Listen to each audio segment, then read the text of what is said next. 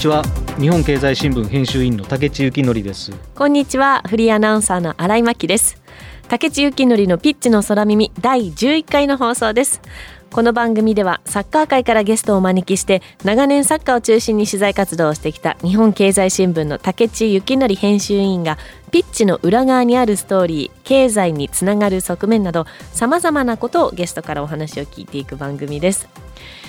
さあ今回で放送開始からちょうど半年なんですけれどもさらに半年継続が決定しました。やった嬉しいですね。嬉しいですね。あのリスナーの皆さんからも実は反響もいただいたりしていて、はい、我々もコメントを読ませていただいてとても嬉しく感じてます、はい、励みになります。はい、はい、竹内さんの周りはいかがですか？いやまあ私に対する批判が。批判ですか？そうそうそう。厳しい。まあ批判というか、うん、もっとちゃんと喋れってことでしょうね。本当ですか？プロじゃないんだって言ってるんですけどね。い。や竹地さんやっぱり印象的な言葉で質問されるなって私はここまで一緒にそうですかね、うん、私はもうむしろあのお話ししてくれる方たちの話の方がよっぽど印象的というか、うん。はい、あなるほどと思うことが結構あって。ね、はい、あの自分たち言うのもあれですけどいい番組ですよね 確かに自分たちでちょっと言うのは言いにくいですね。そうですね、はい、さて今日も素敵なゲストをお迎えしています。元日本代表現在は FC 東京クラブコミュニケーターの石川直弘さんです。CM の後ご登場いただきます。どうぞお楽しみに。そしてこの番組のツイートはハッシュタグピッチの空耳でつぶやいてください。それでは竹地幸則のピッチの空耳この後キックオフですこの番組はヘーベルハウスの提供日本経済新聞の協力でお送りします。帰る場所があるから戦える。待っている人がいるから頑張れる。そして未来を夢見ることができるから生きてゆける。それは一流のサッカー選手もあなたも同じはず。だからヘーベルハウスは応援し続ける「オール・フォー・ロング・ライフ」ヘーベルハウス。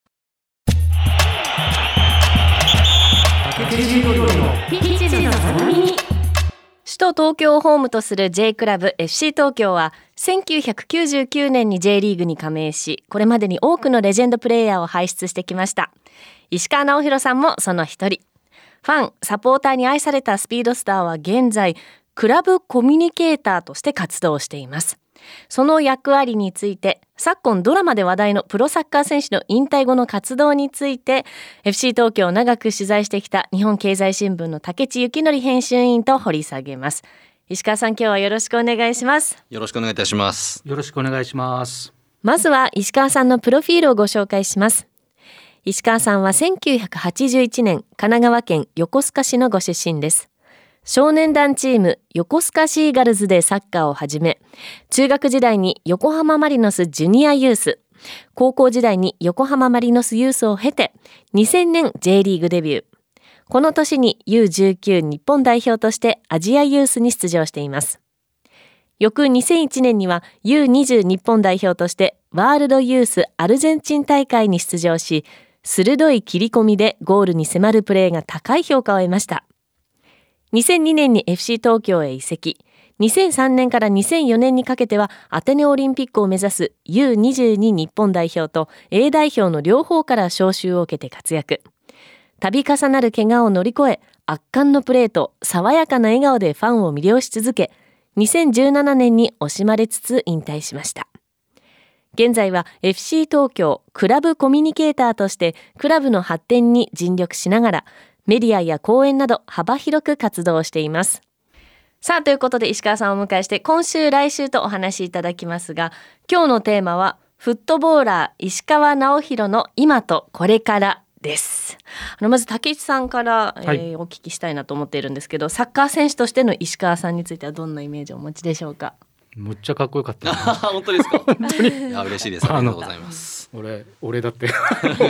とにかくあの走ってる姿、はい、あの素走りじゃなくてあのボールを持って走ってる時の姿がかっこよくて、はい、素敵だなっていつも思ってましたよ。いやそう言っていただけて本当に、まあ必死でボールを追いかけてただけなんですけどね。なんかもう特徴はあるって言われますね、うん、あのボールあのストライドというか足の幅が広い、うん、普通サッカー選手って結構細かく走ってボール触ったりするんですけど、まあ、僕はサイドをずっとプレーしてたんで、いかに早くゴールに向かうかっていうところで、まあ、そういう走りがなんかこう気持ちいいとか、あとはそういう走りがあると調子がいいっていうふうに言ってくれたりとか。でそのトップスピードから急にこうカクカクっとこうカクカクっとこうフェイントをかける時のあの変化が好きで。ああそうですね。緩急の変化、できるまでに結構かかったんですけどね そこに至るまでは。もうとにかく直線番長じゃないですけど、はい、いかに短最短距離でいくかみたいなところから、うん、まあ、周りと連携取りながらとか緩急の変化で、うん、まあ、ゴールチャンスを作るゴールを狙うっていうところは意識してました。うん、ある時期あ2009年だっけ、はい、点まで取るようになって。そうですね、リーグで15点。カップ戦も入れたら18点？計18点ですね。取ったシーズンですね。はい。もうでもあれは自分が点取ってたのは最終的にフィニッシャーとしてですけど、うん、周りの選手に本当に助けられたり特徴を生かし合いながらあこうやってチームで戦うべきなんだなってことを、まあ、改めて感じたシーズンでしたね。うん、さあそしてその選手引退後ですけれどもあのプロサッカー選手の引退後にフォーカスした TBS のドラマ「はい、オールドルーキー」がまあ話題になっているんですけれども石川さんご自身は2017年に現役を引退されて、はい、そのオールドルーキーとして、まあ、今度はまた新たな立場でサッカーに携わってこられています。現在は肩書きってクラブコミュニケーターなんですよね。そうですね。今5年目ですね。はい、あっという間に、これってどういうあまり聞き慣れない仕事かな、はい、っていうか故障というか呼び方というかね。はい。あの今でも自分が整理されてない中ででもこのクラブチームを強くしたいって思いで、まあ、引退した後にクラブと関わるようになってで、まあ、自分の思いの丈をこう当時の社長大金社長に伝えたんですけどまあ多分社長もびっくりしたんでしょうねいろんな思いがこうバーッと溢れてきてそれを聞いてじゃあどうしようかと。で僕の中では、まあ、現場ではないなと思ったんですね。で現場で散々やってきて、まあ、現場の思いは感じてるけどやっぱクラブっていろんな人たちが関わってクラブとして成り立ってるので、まあ、僕がいたところは FC 東京で約15年、えー、丸15年ですねチームだったので、まあ、クラブといえばやっぱフロントビジネススタッフがいてで育成普及がいてでステークホルダーさんがいて、まあ、成り立ってるクラブなのでやっぱいろんなところでのその課題感とかあとはこうクラブの良さとかっていうことに自分が身を置いて改めて気づきたいなっていう。で FC 東京も僕が入った2002年に比べたら今の状況って、まあ、経営も変わったし、うん、あの関わる人も増えたし部署も増えたし今までだったらみんなでこうやってたことが、まあ、細分化されて意味でこう縦割りになったんですよね。でその中でまあこの部署ではこういうふうにやってるけど例えば事業部ではこういうことやっててみたいな。プロモーションでこういうことやってて。でなんかそういうこう横串がさせるようななんか立場になれるんじゃないかなっていうことで、まあ、実際にその横串刺すっていうのもあの、まあ、コミュニケーションだったりその場に身を置いてみていろんなアクションして例えば普及部と今だったらホームタウンの活動を一緒に取り組むとかそこにプロモーション入ってもらって広報活動してもらうとかやっぱそういうこう一つのアクションに対していろんな人が関われる機会をま増やしていくっていうのが一つの仕事ですね。ホームタウンの活動ってどんなことなさるんですか？ホームタウンはもう多岐にわたりますね。あのまあ、今自分がクラブコミュニケーターとして、まあ、地域社会の課題感を、まあ、コロナ禍でなかなかつながりが持てない中で、まあ、一緒にアクションを起こしてそれこそこういろんな人たちと関わってつながっていこうということで、まあ、クラブコミュニケーターアクションという形を2年前から行ってるんですけど、まあ、例えばゴミ拾いとかうんとかあと畑仕事とかあの地元とつながる、まあ、地産地消も含めて、であとはそこにサポーターファンの方。あとはクラブの、あのまあ、関係者というか、まあ、そこに選手も来てもらったりとか。だから本当にそのフラットな場でフラットな関係性を築く機会をどう作るかですね、まあ、場作りですね。はい、うん。青赤ドリルの活用授業そうですね。最近も、はい。子供たちとそうです。あの、はい、コロナ禍でやっぱ体を動かす機会が減っちゃったりとかした中で、まあ、しかもサッカー好きな子もいればそうじゃない子もやっぱり小学校にはいますし、はい。まあ、サッカー好きになってもらうきっかけもそうなんですけどまずは体の動かす楽しさを知ってもらうとかでそこにやっぱり普及部のコーチ陣って本当に子どもたちの声がけとか接し方ってプロフェッショナルなんで子どもたちの目線で子どもたちのやっぱ思考の中でこう言葉をかける投げかける。で何よりやっぱ楽しく運動ができる状況をどう作るかと。いうところでいろいろこう普及部のコーチ陣と、まあ、コミュニケーションを取りながら、まあ、あとはそこにアワカドリルは実際にその東京都のあの小学校1年生まだまだエリアは決められあの決まってるんですけど大体1万3 4千人ぐらいですかね。無料で配布してるので。まあ、そういった子どもたちに配布っていうところで言うとやっぱりサポートが必要なのであの帝京大学さんに協力いただいて。だからこうクラブスポンサーというかそういった方々と普及部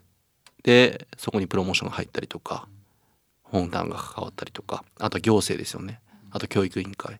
いろんな人がその青葉ドリルに対して関わるじゃないですか。でそれがやっぱり一つのモデルケースだと思うんですよね。サッカーっぽいですよね。そうなんですよ。一つのワンアクションに 連動してゴールに向かっていくそうです。そういうことですよね。はい、ゴール目的、まあその中での手段っていろいろあるんですけど、うん、やっぱりそこに役割があってお互いがリスペクトし合って自分のできることできないことっていうのを明確にしていれば、うん、じゃあこれちょっとできないからお願いしますっていう関係性をまずどう作るか。そこに上からも下からもなくていやいやこれやってくれよとかこれできるだろうとかこれできねえのかよじゃなくてどうやったら一緒にできるかなってことを考えてアクションを起こすっていうこと。まあそこの先にはやっぱ喜んでくださる子どもたちがいて親御さんがいて学校がいて学校があって先生がいて。だみんながこうウィンウィンじゃないですけど、まあ、そういう機会の一つですね。あのアスリートのセカンドキャリアまたドラマの話なんですけど、はい、ドラマから別にうちらお金もらってるわけじゃないですけど オールドルーキー。はいオールドルーキー。TBS そういうことか。いやいやでも嬉しいですよやっぱサッカー界の中で ああいう、はいはい、あのほらラグビーのそうそうそうそうあれでちょっとラグビー人気にこう盛り上がってからラグビーのワールドカップがあったじゃないですか。そうですよ。ノーサイドノーサイドゲーム。しかも、はいはい、あの FC 東京味の素スタジアムっていうかあの調布だったりとか出てたりしたので、うん、であの広瀬君ってはい、はい、えっと、浜畑役は元ラグビー日本代表の広瀬俊明さんでしたよね。そうですね。はい。同い年じゃないですか？同い年なんですよ。ね、そうですね。彼がまあその前後でもうあのその前から繋がってたんですけど、いやかっこいいなと、俺にもあの役できるんじゃねえかなって怪我もしてたしななんて、ちょっとサッカーのそういう話ないかなと思ってオールドルキーが始まって、はい、あれ？みたいな、よしと言って、那須行って、坪井さん行って、梶君行って、秋元陽太。俺いねえじゃんって。呼ばれてねえんだけどみたいな。なんか問題あったかなみたいな、はい、感じで考えちゃいましたけど。い。やそうですね。待ってます。そのセカンドキャリアっていうところであの現役の間ってどれぐらい引退後の自分のことって考えていらっしゃいました？石川さんの場合は。あの引退して何をしようとかっていうことは正直考えてもなんか答えが出なかったですね。なので引退するっていうことに関してのその引退のその自分が引退っていうところのタイミングがいつなのかとか、はい、どんな辞め方するのかとかなんかそんなことばっか考えてました。それは今までやっぱり先輩たちが引退する姿をたくさん見てきてもう十人十色ですよね、うん、怪我して引退する選手もいれば全うしてやりきって引退する選手もいれば契約待ってたけどなくて泣く泣く引退自分はどんな引退の仕方をするのかなしたいのかなと思った時にやっぱり出し尽くしたいんですよ。で出し尽くしたいと思っていた中で自分が34歳の時にまあ左膝の前十字をドイツで怪我をしてしまって、まあ、そこから2年半かけて復帰まで持っていったんですけどじゃあこれは何をもって出し切るのかやりきるのかってところを自分にずっと問いかけてて、でもまあプレーすることがもちろんピッチの上でプレーすることが自分の中では目標でもありましたけどでもなんか自分の生き様をずっとこう示す中でプレーもそうですけどなんかそこに向かってチャレンジしてる姿とかなんか日々出し切ってるやり尽くしてる姿があってなんか出し尽くしたって言えるんじゃないかなっていうふうには思って自分の中でまあサッカー選手って二度死ぬと思ってて。二度死ぬ。はい。もう人生かけてサッカー選手としてやりきって。で、まあ、死んだは死んだで次の人生ですけどでもその人生ってなんか、まあ、やりきった出し切ったから今度やりたいことがまた生まれてくるっていうか、はい。まあ、そういう今あんまりセカンドキャリアっていう言葉は使いたくないですけど、まあ、ネクストキャリアじゃないですけど、まあ、そういう人生を自分の中ではまあ歩めてるんじゃないかなと思います。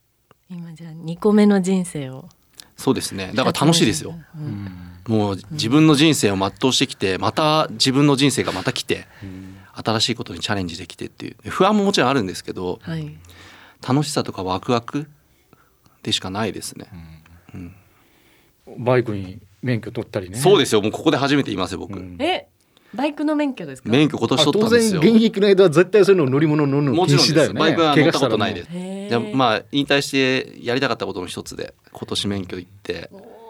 普通自動二輪取ってからもう火がついてすぐに大型行ってちょこちょこ乗ってますドライブですか？そうですね。ツーリングっていうの まあまあ現役の選手にはおすすめできないですけど、うん、まあ言われるんですよ。僕がもう発信してるっていうかな、まあ、仲間内で発信してるんで「直さんいいっすね」みたいな「撮りたいっす」って現役の選手は言うんですけどダメだと、引退したらじゃあ一緒にツーリング行こうって言って話はしてるんですけど。新しい世界をどんどん見たいっていう、まあ、好奇心が、あんまりこうなんだろうジャンルとかこうとらわれずになんかチャレンジしたいなってのがあって。じゃああのここで一回曲に行きたいと思いますけれども、はい、えー、ゲストの石川直弘さんのリクエスト曲をお送りします、えー、ボブ周りのワンラブということでこれ選曲理由はありますか？そうですね。まあ本当にここ最近もそうですしコロナ禍も含めていろんななんかこうもどかしい状況だったりやっぱ人と人とがこう争い合うじゃないですけど悲しい事件も事故も起こってたりとかする中でやっぱ人類って皆平等で人類って皆一つだよね。ピースフルなんですよ。この曲聴いたらみんなピースフルになるでしょ。聞いてよっていう。で自分のそういう願いや思いも込めてこのボブ・マーリーの「ワンラブにしました。はい。ではお聞きいただきましょう。ボブ・マーリーでワンラブはい。ということでボブ・マーリーでワンラブお聞きいただきました。なんかあの石川さんにぴったりの曲ですね。本当ですか？ちょっとドレッドにしようかな。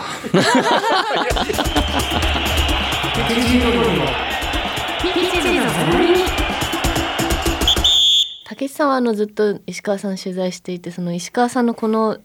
性格というか人柄って原点はどこにあると思います全然想像がつかない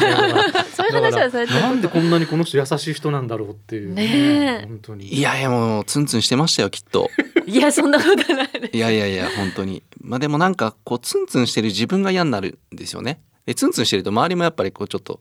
空気変わるじゃないですか。なんかちょっと構えるとか。だから自分が変わんなきゃ周り変わんないし、うんうん、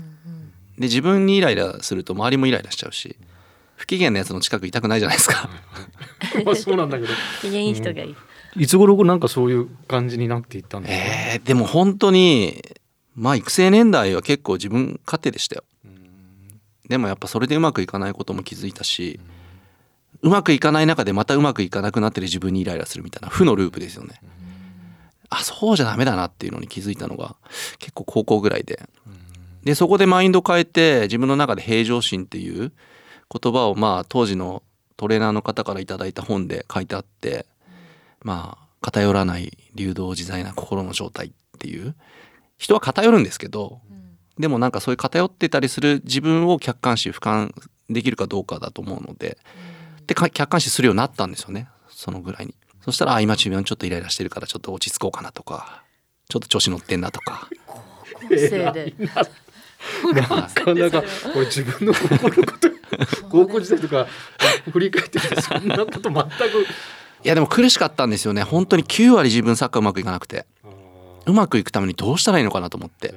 で技術戦術はすぐ身につかないしじゃあ自分のマインド変えた方がいいなと思って。でイライライライラしてる自分に差し伸べてくれたのがその本だったんですよ。今の自分があるのはその本いやもうおかげですね。そうじゃなかったら僕プロ慣れてないですねもう一回本のタイトルをお聞きしていいですか？タイトルはちょっと覚えてないですけど多分メンタル的な本でそこの中に書いてあったのが、まあ、宮本武蔵の平常心で偏らない流動自在な心の状態が平常心だと。平常心を意識すると平常心にならないんですよ。平常心にしなきゃ平常心にしなきゃって平常心じゃないっていう。なんかそれってそれ捉え方難しいんですけどでもそれって心の捉え方って人それぞれなんでなんかそういったものを自分の中でこうまあ、俯瞰して客観視して今の自分を知るっていうところに行き着いたので。でこれがやっぱ2009年点を取ってた時の気持ちがまさにそこなんですよ。もう無の状態ですよね。無になろうと思ってももう無じゃないじゃないですか。でそのゾーンって言われるその無にやっぱ自分が入っていくためにっていう感覚を自分がどれだけ持てるか。そのために何かをしたっていうのは？そのためにまあいろんなトレーニングもそうですし準備もするんですけどやっぱ余計なことを考えないようにするために余計なことを考えるみたいな。これ結構はい深いと思います。まあ、僕はこれサッカーやりながら自分の中で見つけてったんですけど、これそれぞれなんで心の持ちようって違うし性格も違うしまあでもそこに自分が行きつけたっていうのは一つ大きかったですね。本当これちょっと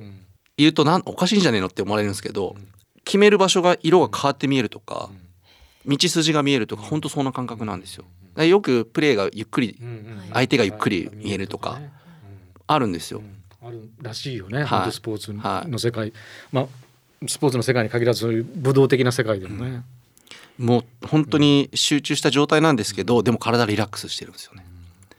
でもそれは自分だけの力じゃなくて周りに生かしてもらおうっていう姿勢があったり、うん、なんか自分がなんだろうな変に活躍しようとか点取ろうじゃなくて、いやここ蹴ったら決まるなっていう感覚決めようっていう強い気持ちじゃなくて決まるっていう67割の力というか 柔らかく見えるもんね。あの、うん、本当にあのいい選手のいいと状態の時って、はい、トラップから何からこう流れるようにスムーズに、うん、なぜだか分かんないんだけど、うん、でも本当に点が入らない時って大概もうやっぱり力が入っちゃってそうです無理してます無理してもう打つ前に入らないなってこう分かるもんね。僕だからだからずっと言われてましたよ。点決めたくて活躍したくてチームに結果残したくてってやってても点入んないし、宇宙開発だお前のシュートはって言われてたし、でも決めたいじゃないですか、でも決めよう決めようと思ってたらもううまくいかないですね。やっぱりこううまく自分の中で流し込むとか決まる。ここに切れば決まるじゃんっていう。マインドにどう持っていくかっていう、はい。ちょっとこの話に関してはまたもう1時間か2時間ぐらいの、ね、講演を開いてほしいぐらいです。あの 多分ねその今聞いてくださってるビジネスマンの方とかもその仕事のパフォーマンスで、はい、やっぱり120出したいって思ってる方も多いと思いますけどそうですね。ゾーンに入るっていう状態がどんなものなのかってね。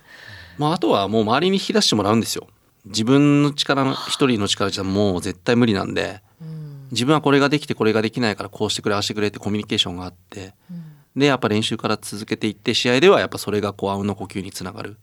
もうやってて楽しいし気持ちいいですよ、うん、みんなが自分だけじゃなくて。経験してみたい。そんな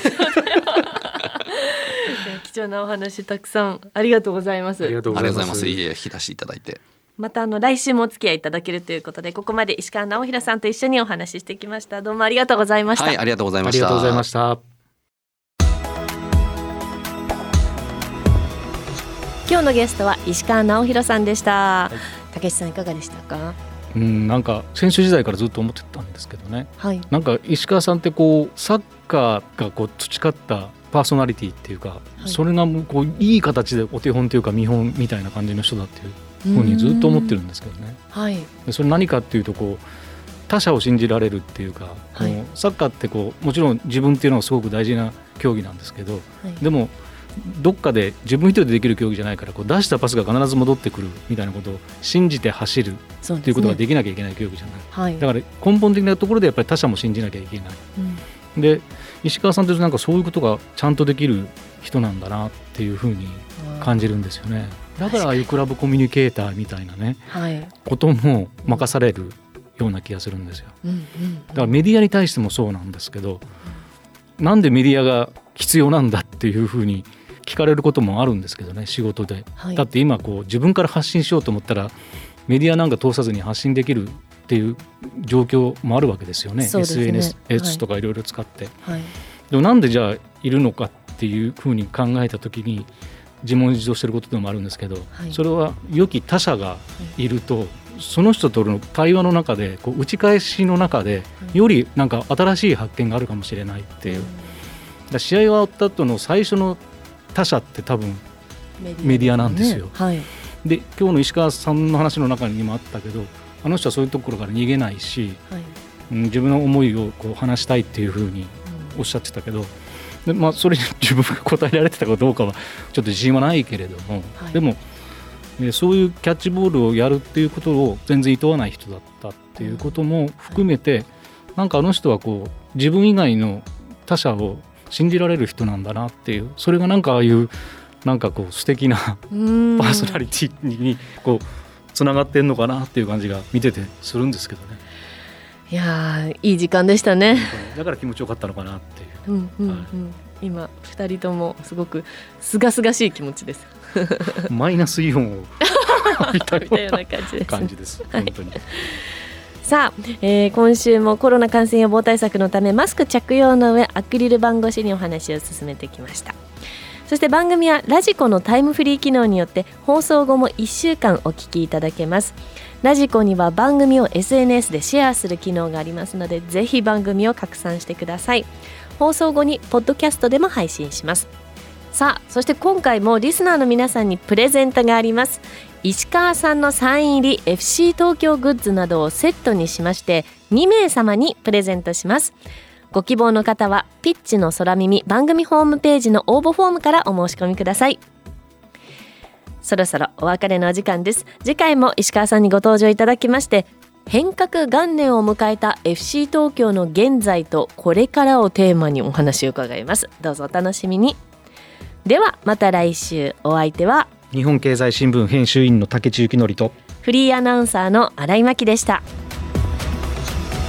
この番組はヘーベルハウスの提供日本経済新聞の協力でお送りしました。